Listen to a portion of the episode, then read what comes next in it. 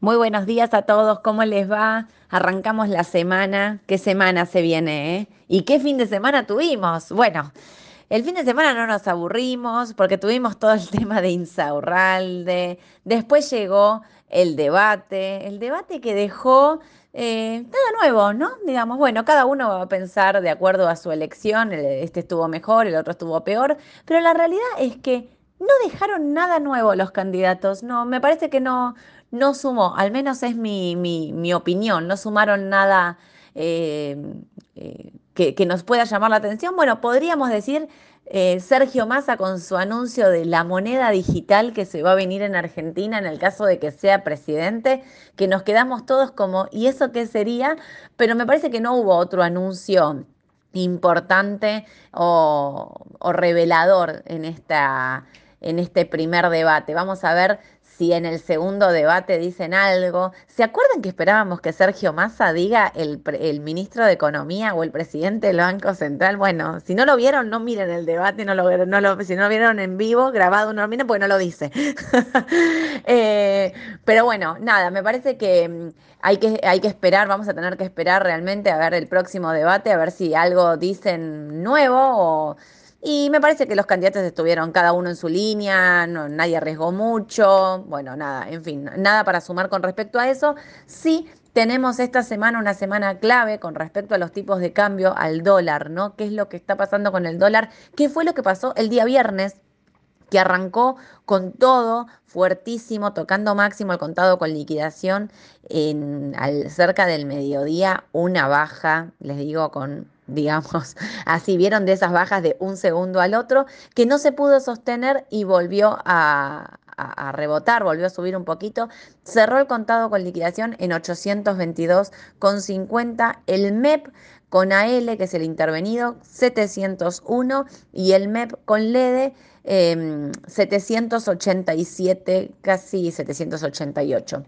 Me parece que el punto a mirar va a estar ahí eh, en los tipos de cambio y en la curva en pesos que el día viernes también, cerrando la semana al mediodía, bajaban 4% con un volumen increíble, se dieron vuelta, terminaron neutros, digamos, después volvieron a bajar un poquito, pero mucha volatilidad en el mercado y mm, por eso digo muy atentos a lo que pase con el tipo de cambio, porque eh, aparentemente se va a estar extendiendo el dólar em, soja, que es el dólar eh, exportador, el dólar el del agro, parece que se va a estar em, estirando hasta el 20 de octubre y también se viene el dólar, ¿se acuerdan? El de los, eh, el de los hidrocarburos, así que vamos a estar viendo una liquidación en el contado con liquidación eh, fuerte, ¿no? O al menos qué es lo que espera el gobierno para poder mantener eh, el contado con liquidación y engrosar las reservas del Banco Central.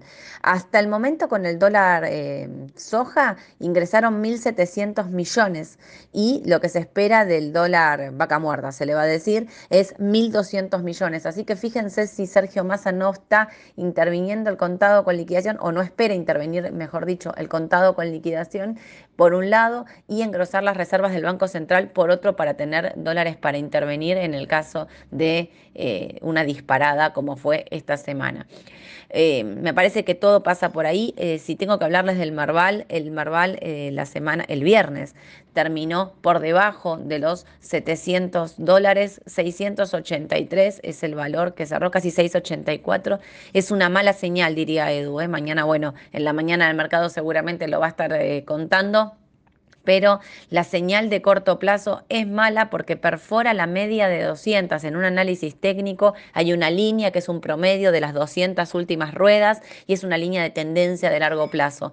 Cuando se dice que un, un, activo, en este caso el índice, el Merval, se pone por debajo de la media de 200, se está hablando de una corrección un poco más fuerte, se está hablando de un cambio de tendencia. No, igual no hay que asustarse porque esto recién pasó un día. Edu siempre nos dice para que que esta sea una tendencia confirmada, tiene que ser más de un día, dos, tres, cuatro días con un volumen importante para que se confirme esta tendencia, pero lo que estamos viendo de corto plazo no es bueno y lo que sí veo en el pre-market es que los bonos argentinos afuera están bajando cerca de un 1% y veo también IPF2 abajo, eh, los bancos apenas neutros. Así que vamos a estar esperando qué es lo que pasa, pero bueno, muy atentos en el corto plazo porque las señales que está dando Argentina no son buenas desde el análisis técnico.